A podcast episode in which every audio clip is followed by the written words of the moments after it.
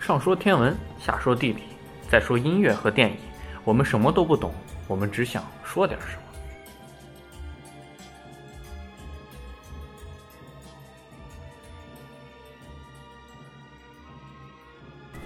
听众朋友们，大家好，欢迎收听新一期的《西京北京在南京》，我是萨萨，我是十四，我是 March。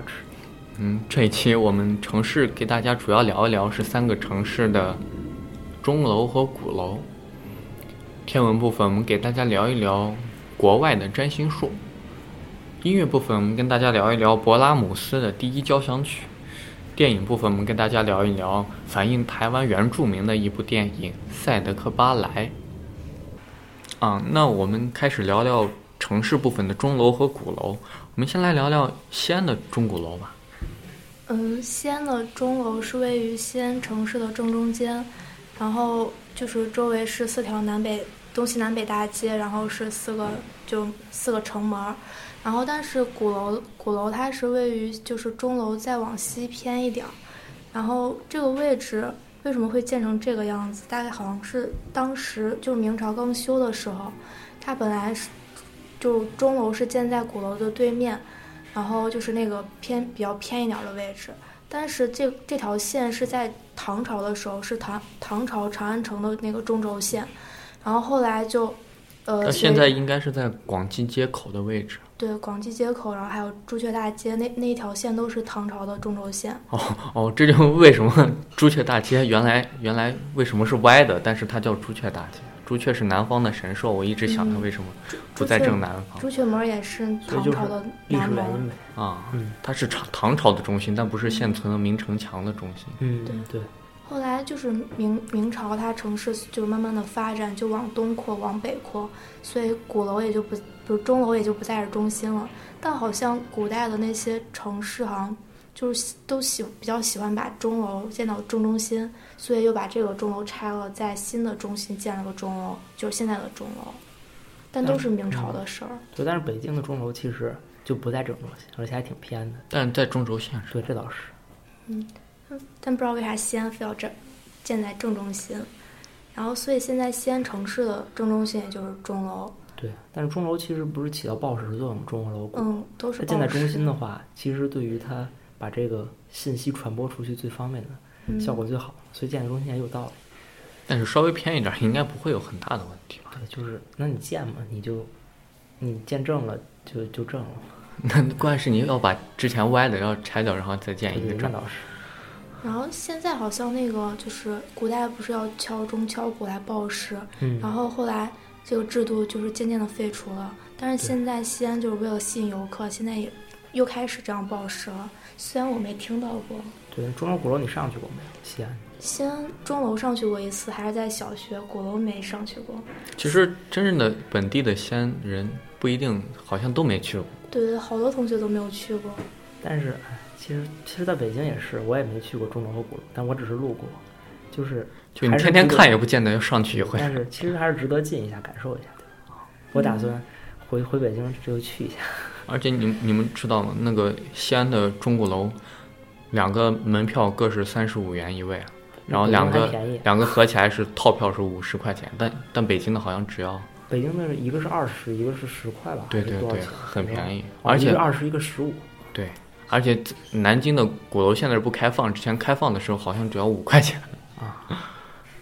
各地的旅游景点儿就定价也没没什么统一标准，我感觉都乱定的。但是但是西安的钟鼓钟鼓楼，你上去可以看到更多的信息，真的。那倒是，嗯，好北京像鼓楼上嗯面还有一些书画的，就是哦保，有存展览，哦好像有齐白石先生的。哦，那还挺，那确实还是北京，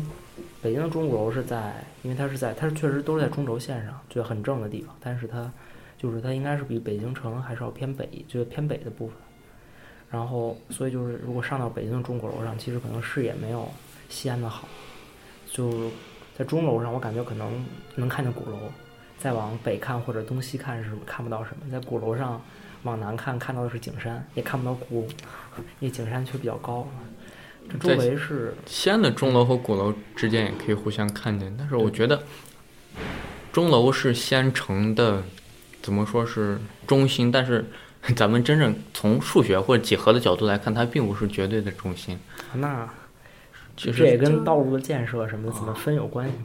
对它其实是要偏南一点，所以以至于西安的南大街要比北大街要短。嗯，但真当的时我觉得在钟楼在西安的人民的心中是很有地位的。对，北京的钟鼓楼好像也挺有地位，但是我确实但但好像已经不只是一个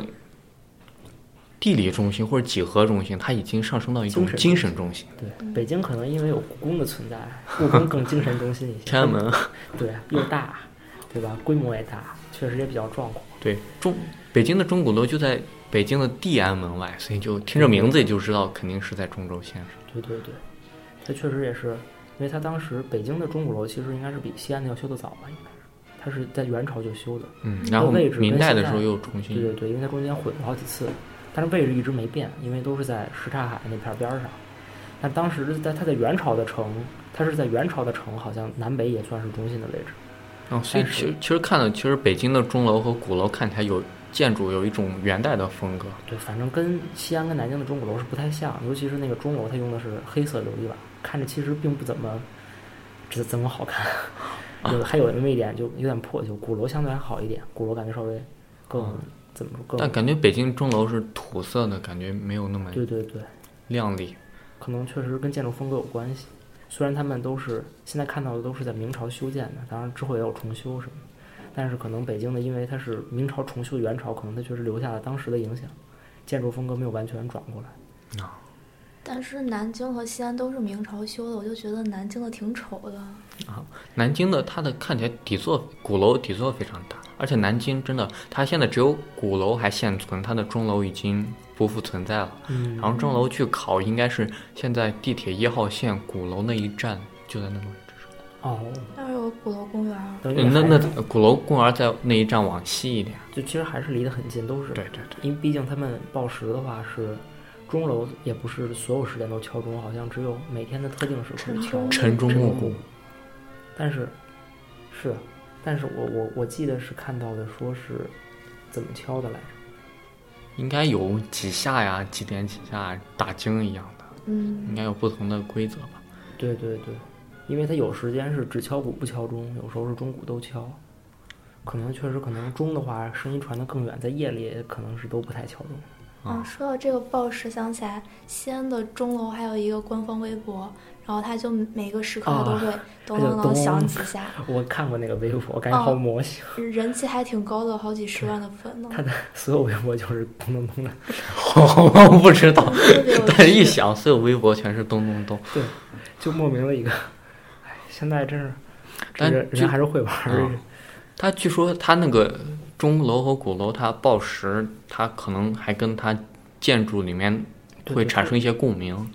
共鸣腔。哦，对，那这钟楼和鼓恐楼龙，下面那个其实可以当做共鸣那腔，那这些